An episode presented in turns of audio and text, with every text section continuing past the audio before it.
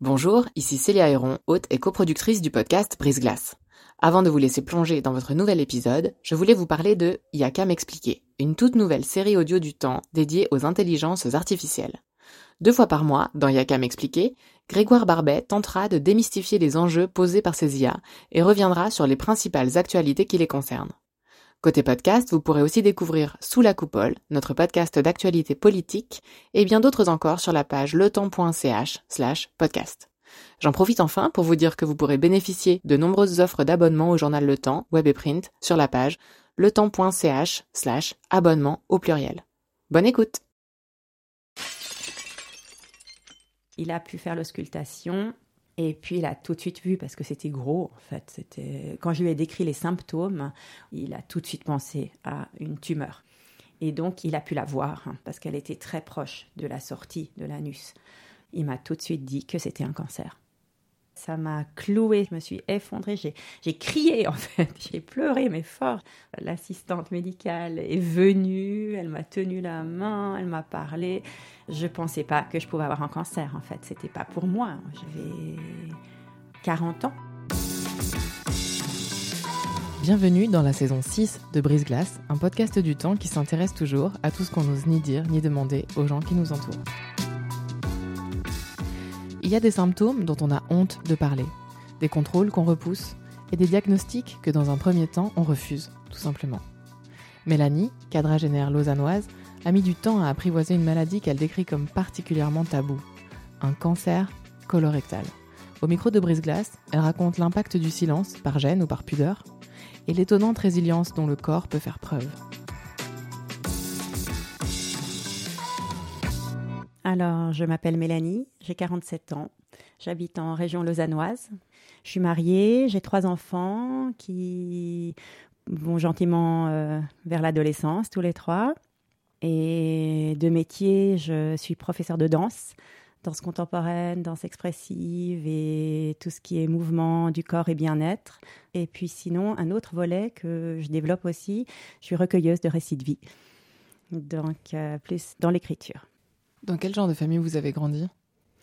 J'ai une sœur qui est mon aînée, une maman divorcée puis remariée, donc un beau-père à la maison. Voilà, une maison euh, près de Nyon, dans un petit village. Est-ce qu'il y avait vraiment euh, un rapport au corps particulier dans votre famille, dans votre enfance?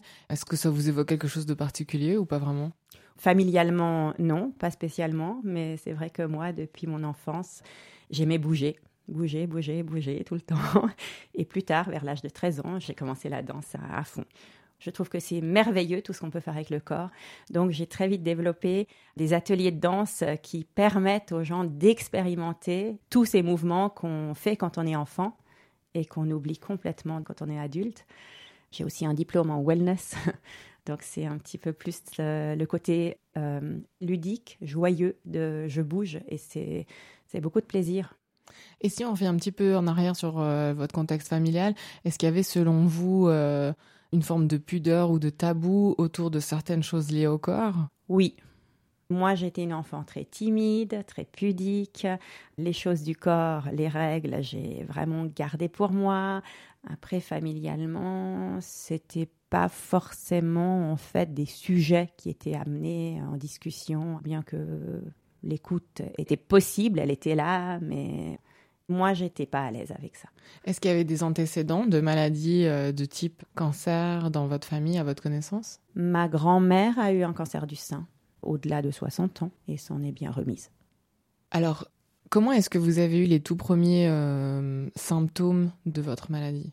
Alors, j'ai eu des symptômes pendant très longtemps. Ça a commencé après la naissance de mon dernier enfant. J'avais 34 ans.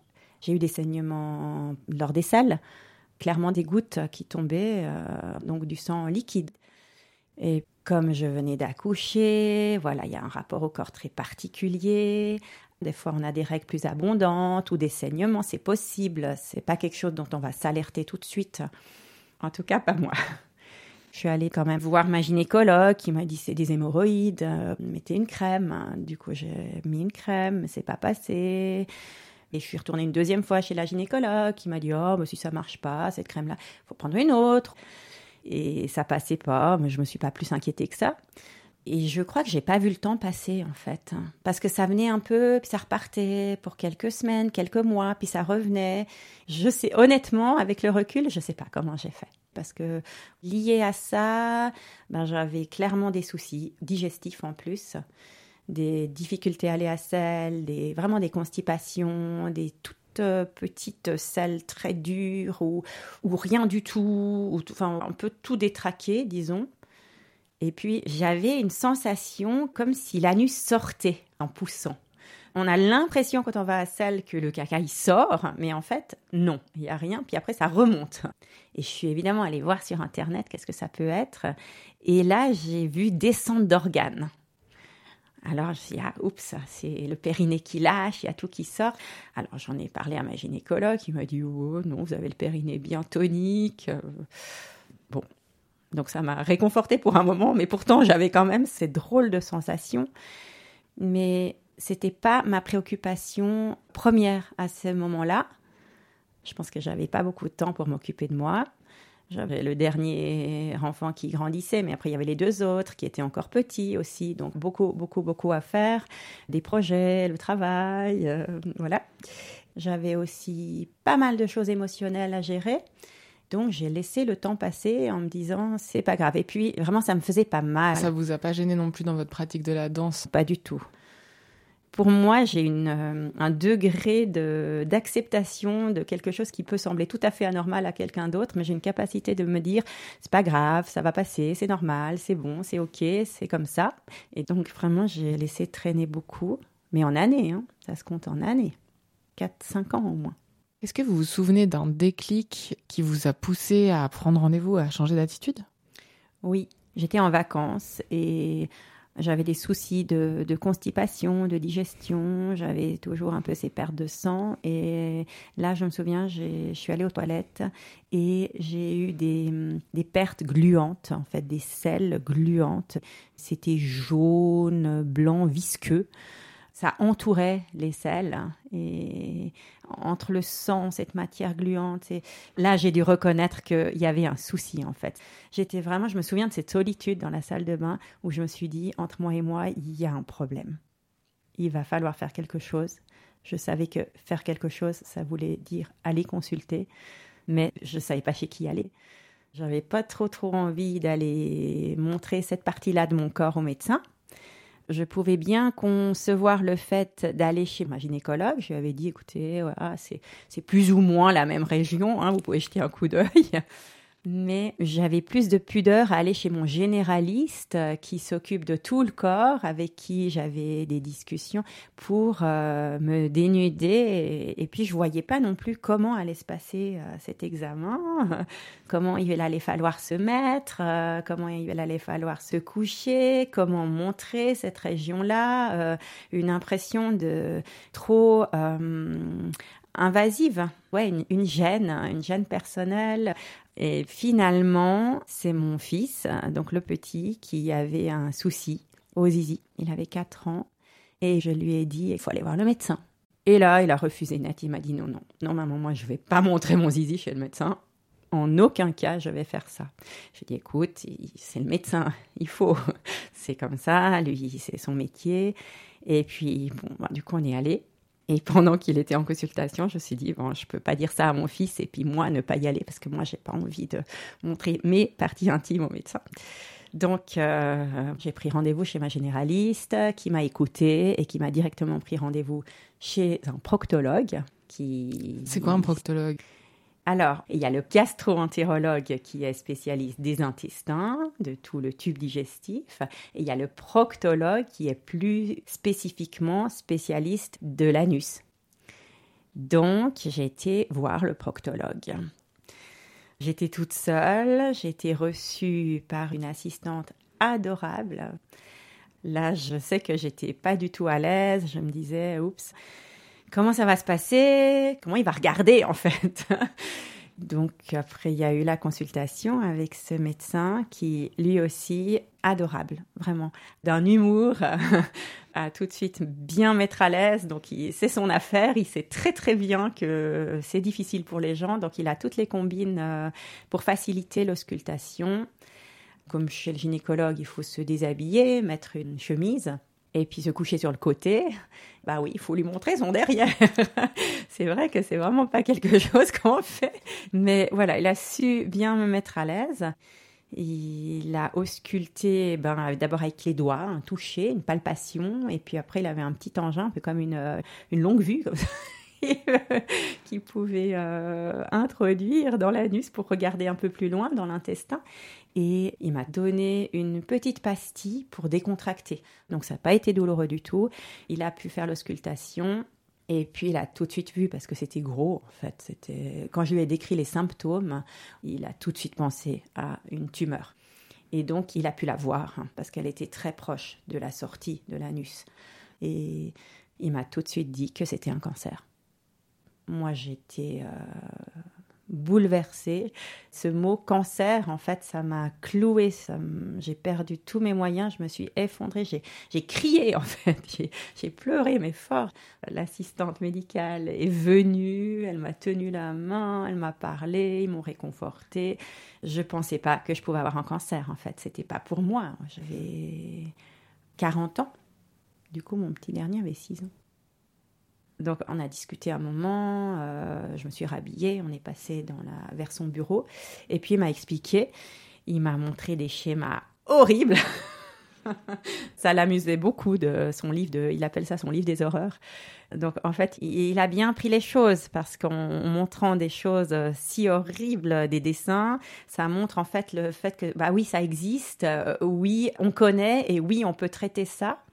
Après, euh, il m'a réconforté, il a vu que j'étais bouleversée et puis il a vraiment pris le temps de d'écouter mes peurs et puis d'expliquer ce que c'était. C'était quoi vous votre première euh, angoisse? Alors, mon angoisse c'était mourir, clairement, le cancer c'était la mort. Donc je lui ai dit et puis il y a eu un gros euh, quiproquo parce que il m'a dit non non, il y a de il y a de fortes, je ne sais plus comment il a formulé ça, mais il a dit quelque chose que moi j'ai entendu, il y a de fortes chances que vous soyez encore là dans cinq ans. Cinq ans pour un cancer, c'est la rémission. Ça veut dire qu'on est guéri. Moi, je ne savais pas, donc je me suis dit, il me donne cinq ans à vivre. Donc, il y avait vraiment un, malentendu. Donc, cinq ans, c'était mieux que trois mois, mais bon, voilà ce que moi j'ai entendu. Donc, euh, pour moi, c'était l'idée, ok, on va penser à la mort, en fait. Et puis, je suis rentrée chez moi et j'ai rien dit parce que j'ai commencé à imaginer dans ma tête, comme c'était impossible de, de, penser que j'avais un cancer, je me suis dit, malgré toute la gentillesse du médecin, je me suis dit, c'est un arnaqueur, il dit ça à ses patients pour se faire des sous. C'est pas vrai. Le déni est puissant. Hein. Très, très, très puissant. Donc j'ai gardé tout ça pour moi pendant toute la soirée, toute la nuit, tout le lendemain matin. Et je me suis dit, c'est pas possible, je vais aller voir quelqu'un d'autre. C'est pas vrai.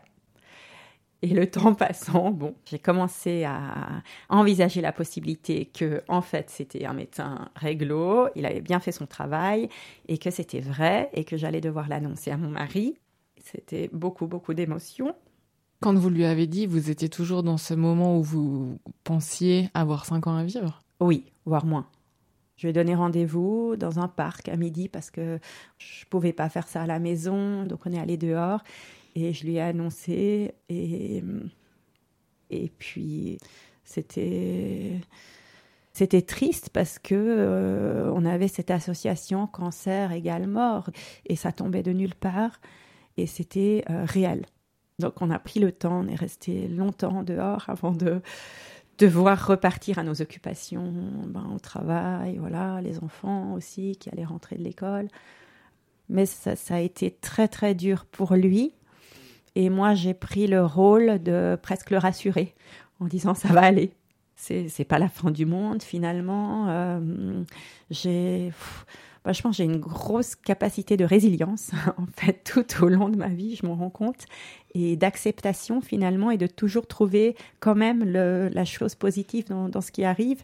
Et là, j'étais presque à penser de dire c'est ok, j'ai 40 ans, j'ai vécu tellement de choses que, que ok, c'est, c'est, ça peut être ok. J'ai, j'ai trois enfants, voilà.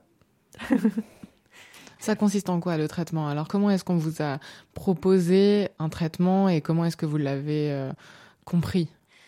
Alors tout de suite, c'est le proctologue qui a pris les choses en main, qui m'a pris rendez-vous chez l'oncologue, qui m'a pris rendez-vous à la clinique pour faire les examens euh, en radiologie euh, pour les imageries. Donc dans la semaine. Hein. Donc ça s'est discuté au vu de la taille de la tumeur et de l'avancée. C'était quoi la taille de la tumeur? C'était gros, assez gros pour boucher la sortie en fait. Si ça avait été moins étendu, ça aurait été plus facile de, l'enlever en chirurgie. Mais là, du coup, il a fallu faire un, traitement de chimiothérapie pour réduire la tumeur d'abord, conjointement un traitement de radiothérapie, donc les rayons, pour aussi réduire la tumeur. Ensuite, ça c'était euh, sur un délai de six semaines consécutives, tous les jours la radio et la chimio. Moi j'avais une chimio orale que j'ai super bien tolérée. Ouais. En fait, euh, tout le long de la radiothérapie, de la chimiothérapie, j'étais en pleine forme, vraiment. Tous les matins, j'allais euh, à vélo à la clinique. Après, j'allais boire mon café, j'allais lire le journal. Et puis, j'avais aussi pris un peu des rendez-vous pour me faire des soins. J'allais au bord du lac, faire une méditation devant le lac. J'avais des, mouvements, des, voilà, des moments pour allier la respiration, la méditation. Donc, euh, j'avais vraiment pas mal d'énergie. J'avais aussi pris le temps de faire appel à quelqu'un qui avait le secret, parce que le secret, c'est une pratique euh, qui est assez répandue euh, ici dans le canton de Vaud, dans le canton de Fribourg, dans le canton du Jura, aussi en Valais, je pense. C'est des personnes qui euh, auraient un don et qui, à travers des prières, peuvent faire des soins à distance, on va dire ça comme ça, peuvent donner du réconfort ou accompagner dans certaines maladies, chacun sa spécialité à distance. Et c'est pas nécessaire d'être croyant pour que ça fonctionne. On dit des prières, mais ça peut être lié à la religion chrétienne, mais ça peut aussi être d'un ordre plus holistique, hein. spirituel, voilà. Donc toute cette période et le fait d'être confronté en fait à, à la mort, ça m'a permis de développer ce côté spirituel. J'ai arrêté de travailler je donnais des cours de danse à des petits-enfants. Je suis responsable de groupe. Chaque fois, il y a 10 enfants. Ah, je ne peux pas au dernier moment dire je viens pas. Donc euh, voilà, j'ai eu la chance de pouvoir me permettre de ne pas avoir de revenus pour euh, quelque temps. Donc il y a eu la chimio, la radio, ensuite euh, un temps de latence pour laisser ces rayons et cette chimio travailler. Et quand ils ont vu que la tumeur avait assez rétréci, ça fonctionnait bien en fait, il y a eu l'opération, donc la chirurgie, où là ils ont enlevé la tumeur. Ça s'est passé au chuve, mais ils n'ont pas dû ouvrir tout le, le, ventre. Ils ont pu passer par des points en, il y a une machine qui permet de faire des petites incisions. Donc, ils ont fait quatre petites incisions pour entrer avec des bras de la machine pour euh, faire l'ablation de la tumeur. Donc, ils m'ont enlevé un bout du bout de l'intestin au niveau du rectum, plusieurs centimètres. Et puis ils ont dévié l'intestin grêle, la partie supérieure de l'intestin. Euh, ils ont ouvert sur le côté pour mettre une poche pour que les selles n'aillent surtout pas dans le gros intestin pour pas infecter la partie opérée, pour pas qu'il y ait des bactéries, pour que ça cicatrise comme il faut. Et moi, c'était vraiment très bas. J'ai eu de la chance, ils n'ont pas dû enlever l'anus parce que sinon j'aurais eu une poche à vie. Donc, dans toute cette affaire, j'ai vraiment eu beaucoup de chance. Donc, pendant quelques mois, j'ai eu une poche avec une déviation du conduit intestinal donc il a fallu apprendre euh, à vivre avec cette poche. Elle est un peu sous votre poitrine sur le côté. Voilà, ils l'ont mis sur le côté droit, ils ont fait une petite incision, ils ont sorti la fin de l'intestin grêle, ils le retournent et puis il y a un embout qui se visse. Donc on visse la poche sur un embout qui reste entre le, le bout de l'intestin et le début de la poche. C'est deux choses qui s'emboîtent en fait. Combien de temps vous l'avez eu? Deux mois et demi, trois mois, quelque chose comme ça, le temps que ça cicatrise bien. Mais voilà, on s'habitue très vite. Il y a une équipe d'infirmières au CHUV qui sont là exprès pour aider à, apprendre comment faire avec ça. Tout de suite, elles, mettent le patient au boulot, en fait, parce que il faut changer la poche quand elle est pleine. Donc, on peut la vider dans les toilettes, en fait, euh, le contenu de la poche. Puis après, on, nettoie un peu le tour, on remet. Et puis, à un moment donné, on la change, mais pas tout le temps. Elle fait quelle taille? Elle fait la taille... Euh, D'une petite carte postale Petit sachet, voilà, une petite carte postale, ouais. Et de temps à autre, on nettoie vraiment la peau. Il faut faire attention qu'il n'y ait pas de contact entre ces selles qui ne sont pas encore dans le même état que des selles qui auraient traversé tout le côlon. Donc c'est très liquide, c'est très pâteux en fait. C'est comme une, euh, une pâte à gâteau avant qu'elle cuise, pâte au chocolat. C'était assez drôle en fait. Je pense que j'ai développé un autre rapport au corps à ce moment-là, justement, de d'avoir à passer à travers toutes ces manipulations. Il y a l'opération, il y a les auscultations. Euh, et puis maintenant cette poche avec euh, ce bout d'intestin qui sort, il y a peu de monde qui peut voir son intestin. Donc c'était, j'étais curieux, j'étais drôle. Puis finalement de, aussi d'avoir ben, ces gastro-entérologues qui s'occupent de tout ce conduit. Je me disais, mais en fait, c'est fabuleux ce transit, cet intestin, c'est quelque chose d'incroyable. Tout comme j'avais cette idée que le corps est fabuleux, qu'on peut bouger avec son corps, j'ai presque développé une espèce de tendresse. pour mes intestins. Tout ce qu'ils ont subi quand même. Ça me rappelle ce livre euh, incroyable qui s'appelle Le charme discret de l'intestin. Ah, voilà. Qui avait été un grand succès de librairie. Oui, c'est vraiment euh, le fait de voir ce petit bout, puis en fait de me rendre compte que l'intestin, il a son mouvement autonome. On dirait vraiment qu'il est une petite chose vivante avec ses humeurs. Il y a eu comme une communication en fait. Euh, voilà, on mange, puis après il s'active un peu, puis oui, il bouge. Euh, c'est comme une, une, petite chenille comme ça. Donc vous disiez, on dévie l'intestin pour s'assurer du fait qu'il n'y ait pas de bactéries pendant 2-3 mois. Mhm. Donc j'imagine qu'ensuite on rouvre pour le remettre en place? Oui, absolument. Donc euh, la première opération où on m'a donc coupé un bout du côlon, je, m'y étais bien préparée en me disant c'est un gros truc et en gros ça s'est bien passé, j'étais bien préparée. Mais euh, ce que je voulais dire c'est que la deuxième opération, où au fond il fallait euh, raccorder le conduit pour retrouver une certaine euh, normalité.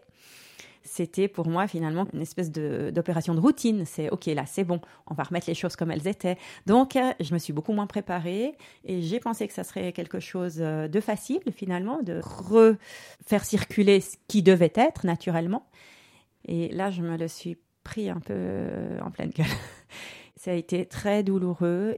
Chirurgicalement, tout a bien été remis, recousu, les vaisseaux, tout s'est bien repris, mais de rétablir la continuité de la digestion, que ce gros intestin se remette en route. En fait, j'ai dû rester à l'hôpital jusqu'aux premières selles, puis ça a pris son temps et ça a été super douloureux. J'avais l'impression qu'il m'avait entaillé, qu'il m'avait coupé en deux, comme ça, qu'il m'avait euh, sectionné en deux. Je pense que c'était des terminaisons nerveuses au niveau de l'anus, peut-être, ou du périnée. Enfin, ces zones-là, on ne sait jamais très bien euh, situer où c'est exactement. Mais j'avais très, très mal et j'ai fait venir le chirurgien. Je lui ai dit Qu'est-ce que vous m'avez fait? Il disait non, vous devriez pas avoir ces douleurs-là. Il saisissait pas quel genre de douleur j'avais, mais ça, ça me scotchait sur place. Et puis ensuite, la reprise de la digestion, ça a été aussi euh, très épique. On, a un intestin qui travaille pas pendant deux mois. Et puis ensuite, à l'hôpital, on vous dit, mais mangez, mangez, mais mangez, parce que nous, on veut voir que ça fonctionne. Alors mangez. Et moi, je sentais que déjà après l'opération, j'avais peut-être besoin de deux, trois jours où le thé, quelques biscottes, ça m'allait bien. Je disais non, non, mangez. Donc j'étais vraiment, euh, je ne savais pas euh, qui suivre, euh, si suivre mon ressenti ou suivre le discours du personnel soignant, qui en plus n'était pas encore très uniforme. Donc j'étais un peu perdue, j'avais mal. J'essayais de faire un peu des mouvements, mais en même temps, on n'a pas beaucoup de place à l'hôpital. Donc j'étais sur le lit, voilà. Après, il y a une infirmière qui passait, qui me disait Ah, mais on vous a donné des laxatifs Puis je disais Non, on m'a rien donné. Oh, quoi, on vous a rien donné? Donc elle m'en donnait. Puis après, l'autre euh, équipe euh, de nuit, où je sais plus qui passait, il me disait Mais vous avez pris des laxatifs Ah non, il faut pas. Donc ils me les ont retirés. Enfin, c'était un peu incohérent. Et en plus, quand ça s'est remis en route, le, circuit digestif, moi j'ai vraiment passé euh, ma nuit, ma journée aux toilettes. En... Ça sortait pas, mais ça voulait sortir et ça faisait vraiment mal. Donc c'était pas drôle. Et puis j'avais pas pensé que ce serait pas drôle comme ça. Si je m'y étais mieux préparée, si j'avais su, je pense que ben, j'aurais mieux accepté. Au moment où vous comprenez qu'il y a eu malentendu euh, sur l'espérance de vie, est-ce que ça a changé complètement votre approche, le fait de savoir que finalement on n'était pas sur euh, une mort euh, imminente? Alors, les médecins ont beau dire il y a tant de pourcents de guérison, il y a toujours un reste de pourcentage qui guérit pas. Donc moi, j'avais en parallèle en moi cette idée de me dire, OK, il y a beaucoup de chances que je guérisse, mais il y a aussi toujours ce pourcentage, parce qu'il y a guérison à court terme, mais après, il y a guérison à long terme, parce qu'une fois qu'on est passé euh, par tout ça, à chaque fois, il y a une étape de plus, on dit, OK, la tumeur enlevée, OK, la chimio a agi, les rayons ont agi. Par ailleurs, les rayons, ils m'ont donné un petit cadeau, c'est qu'ils ont brûlé mes ovaires, donc après, j'étais ménopausée sans le savoir. Mais bon, ça c'est un autre chapitre. Mais pour dire que l'optique de guérison, elle est toujours un peu repoussée parce que une fois que j'étais passée par tout le processus avec les deux chirurgies, la reconstruction du conduit, je me suis dit, OK, maintenant, il y a risque de récidive. Donc, les médecins avaient beau me donner confiance, ça restait une épée de Damoclès. Donc, je me suis dit, je vais maintenant euh, m'activer pour prendre ça en main, puis aller vers le chemin de guérison. Et donc, j'ai changé radicalement ma façon de manger. Je suis allée voir une nutritionniste. J'ai pris tous les bouquins dans le rayon euh, de la librairie à Payot sur la nutrition et cancer. Donc, je me suis beaucoup investie. Mais à un moment donné, on peut toujours aller plus loin, et toujours plus loin, et toujours plus loin. Il y a toute une théorie qui dit que le sucre, c'est très mauvais. Alors il y a le sucre qu'on rajoute, mais il y a le sucre dans les féculents, dans les céréales, dans les fruits. Il y a aussi des légumes qui ont du sucre. Donc après, qu'est-ce qu'on mange? Je me suis vraiment retrouvée au point d'hésiter à manger tout. Ce qui est perturbant, c'est que le discours, par exemple, du radiothérapeute, lui, me disait Mais non, faites-vous plaisir, si vous voulez manger un bon steak avec des frites, allez-y, il n'y a pas de souci. J'avais pas de répondant, en fait, à mes angoisses dans le personnel médical. Donc là, je suis allée voir un hypnothérapeute. Je connaissais l'auto-hypnose, c'est quelque chose que j'utilise aussi dans ma pratique du mouvement dansé. Je suis allée voir un hypnothérapeute et je lui ai expliqué mon problème en disant euh, j'ai peur de, manger et de manger quelque chose de nocif en fait et de redévelopper un cancer. Donc j'ai fait une séance et ça a marché super bien. J'étais libérée de mes pensées et du coup après j'ai pu manger bien et j'ai petit à petit perdu cette angoisse. Mais je dirais que elle m'a quittée il y a un an. Donc trois quatre ans encore après, j'étais toujours dans l'idée, je suis passée au travers, ok, mais c'est pas fini. Ça fait partie encore de ma vie. Alors que maintenant, vraiment, je ne me préoccupe plus de me dire est-ce que si je mange ça aujourd'hui, je vais demain développer une tumeur, un cancer? Il y a plus cette peur de causalité directe entre ce que je mange. C'est plutôt, voilà, dans le mois, l'année, la vie en général. Est-ce que j'ai une alimentation saine ou pas? Après, je pourrais peut-être juste rajouter une chose, c'est que après avoir passé par tout ça, le gastro-entérologue m'avait dit, et l'oncologue aussi m'avait dit, vous allez devoir jongler avec ça toute votre vie. Votre digestion va être catastrophique toute votre vie, en fait. Il faut, vous y faire. Entre constipation et diarrhée, euh, vous allez pouvoir aller, euh, et c'était le cas au début, 20 fois par jour à sel. Et puis finalement, ça s'est vraiment bien remis, mais ça a pris beaucoup de temps. Ça a pris aussi, je dirais, trois ans. Et puis maintenant, euh, je vais quand même quatre, cinq fois par jour à sel, parce qu'en fait, j'ai plus de réservoir. Donc, ils ont reconstitué un petit réservoir euh, qui fait euh, office de, de, petit rectum, mais beaucoup plus petit que la normale. Et voilà, donc ça, c'est un peu ce avec quoi je dois vivre maintenant, avec des sensibilités intestinales, c'est vrai, mais de moins en moins. Avant, ça pouvait euh, se dérégler sans que je sache pourquoi et je pouvais facilement passer euh, une nuit entière aux toilettes, mais vraiment des nuits blanches, ce qui est hyper euh, incommodant pour la journée qui vient après. Donc en fait, ça m'a accompagnée encore un bon bout de temps et maintenant c'est encore là, cette sensibilité intestinale et cette façon en fait de gérer ça, mais voilà, c'est beaucoup plus soft. Et puis le, proctologue m'avait dit aussi, il y a un moment donné, c'est votre tête qui doit prendre le dessus et qui doit décider quand c'est le moment d'aller à celle ou pas. parce qu'il faut réapprendre à gérer les sensations. Normalement, on a une sensation, on sent quand c'est le moment d'aller à selle. Et là, je pourrais tout le temps aller à selle. Donc, il faut que je change le message que me donnent les sensations, que je réapprenne à, comprendre les sensations en disant, OK, là, je pourrais, mais en fait, je ne vais pas y aller parce que ce n'est pas le moment encore.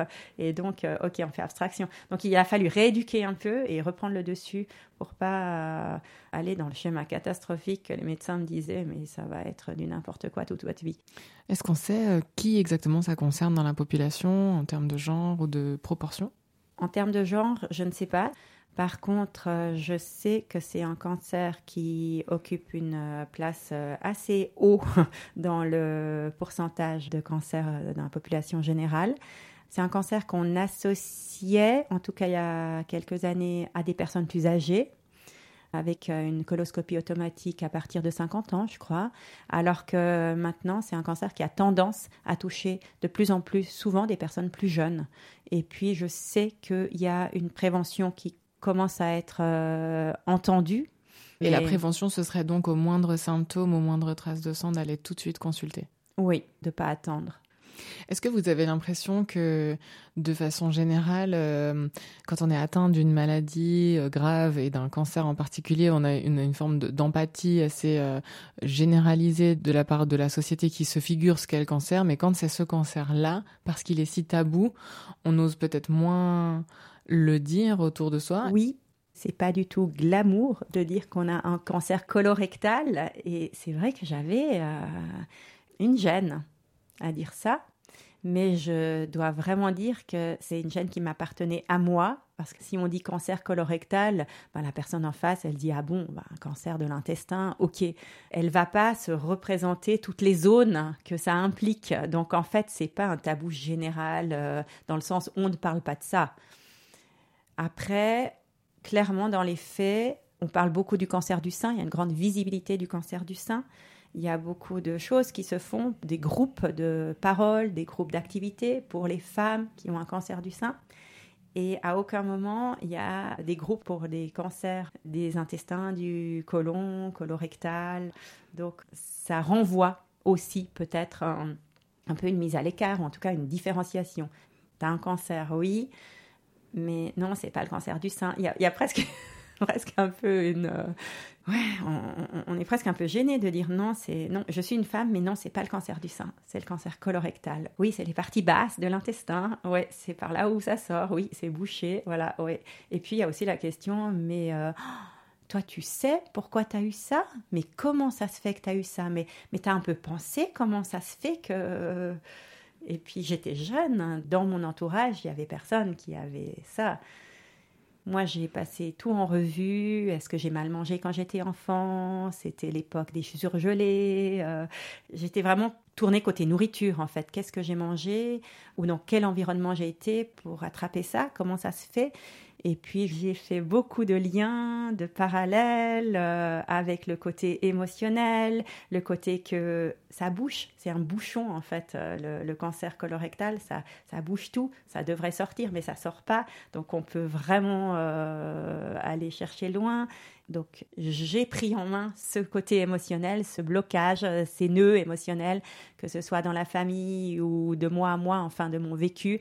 Et je me suis dit là c'est des choses du passé, maintenant ça va plus de pas s'en occuper et de laisser ça s'enquister en fait. J'avais vraiment cette impression là donc euh, ouais j'ai fait beaucoup de liens. Donc en fait c'était une période euh, plutôt finalement tournée vers l'avenir et puis vers euh, une amélioration de plusieurs sphères de la vie. Après tout ce chemin thérapeutique qu'est-ce qui vous a aidé à à aller de l'avant, à vous ressourcer? Est-ce qu'il y a eu des pratiques artistiques? Euh, Qu'est-ce qui vous a aidé en fait? Alors clairement, j'ai écrit tout au long de cette expérience, j'ai écrit autant pour euh, garder en mémoire le fil de ce que je vivais, mes étonnements, mes interrogations, euh, dans l'idée aussi que ça puisse servir à quelqu'un d'autre. Et euh, j'ai aussi écrit plus une écriture poétique pour laisser sortir tout ça. Voilà, ça m'habitait. Donc, pour moi, quand il y a beaucoup d'émotionnel qui m'habite et qu'il y a quelque chose à, raconter, j'aime bien le faire en, poésie. Vous voulez nous lire ce que vous avez écrit euh, en sortant? Oui. Alors c'est un poème que j'ai écrit euh, peu de temps après, quand j'ai pris conscience de tout ce que j'avais traversé et j'ai découvert l'art du kintsugi et je me suis dit ça, ça, ça me parle. J'ai réparé au fil d'or les cicatrices de la vie. J'ai réparé au fil d'or les cicatrices de mon corps.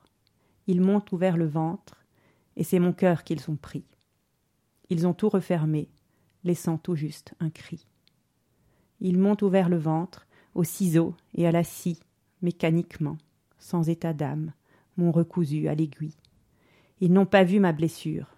L'autre, celle invisible, d'où ne s'écoule pas de sang. Ils n'ont pas vu cette blessure. Ils n'avaient pas le temps. Vite, ils ont fait vite pour passer au suivant. Le suivant crie, hurle, a les mains en sang. Alors j'ai gardé mon cri et j'ai gardé mon sang. J'ai pris du fil et une aiguille et des ciseaux bien tranchants. J'ai réouvert mes plaies, leur ai chanté un chant. J'ai planté une graine pour que repousse mon cœur d'avant, mon cœur d'enfant. Et alors pur, j'ai coulé les fissures. Comme on répare un vase d'Osaka, je me suis réparé, moi. Maintenant, j'ai comme une rivière sur la peau. Les méandres de ma vie dessinés m'accompagnent. C'est mon trésor, ma richesse, mon chemin, mon fardeau. C'est ma vie, mon histoire. Au fil d'or, je la soigne. Merci. Voilà, merci. Si vous souhaitez obtenir des informations liées au dépistage du cancer, les sites internet de la Ligue suisse contre le cancer et du Swiss Cancer Screening répondront à un grand nombre de questions, canton par canton. Merci d'avoir écouté ce nouvel épisode de la sixième saison de Brise Glace. Je suis Célia Héron. Cet épisode a été réalisé en collaboration avec Virginie Nussbaum et monté par Sylvie Coma. Pour découvrir tous les autres, rendez-vous sur la page letemps.ch slash podcast ou sur vos applications d'écoute. À dans 15 jours!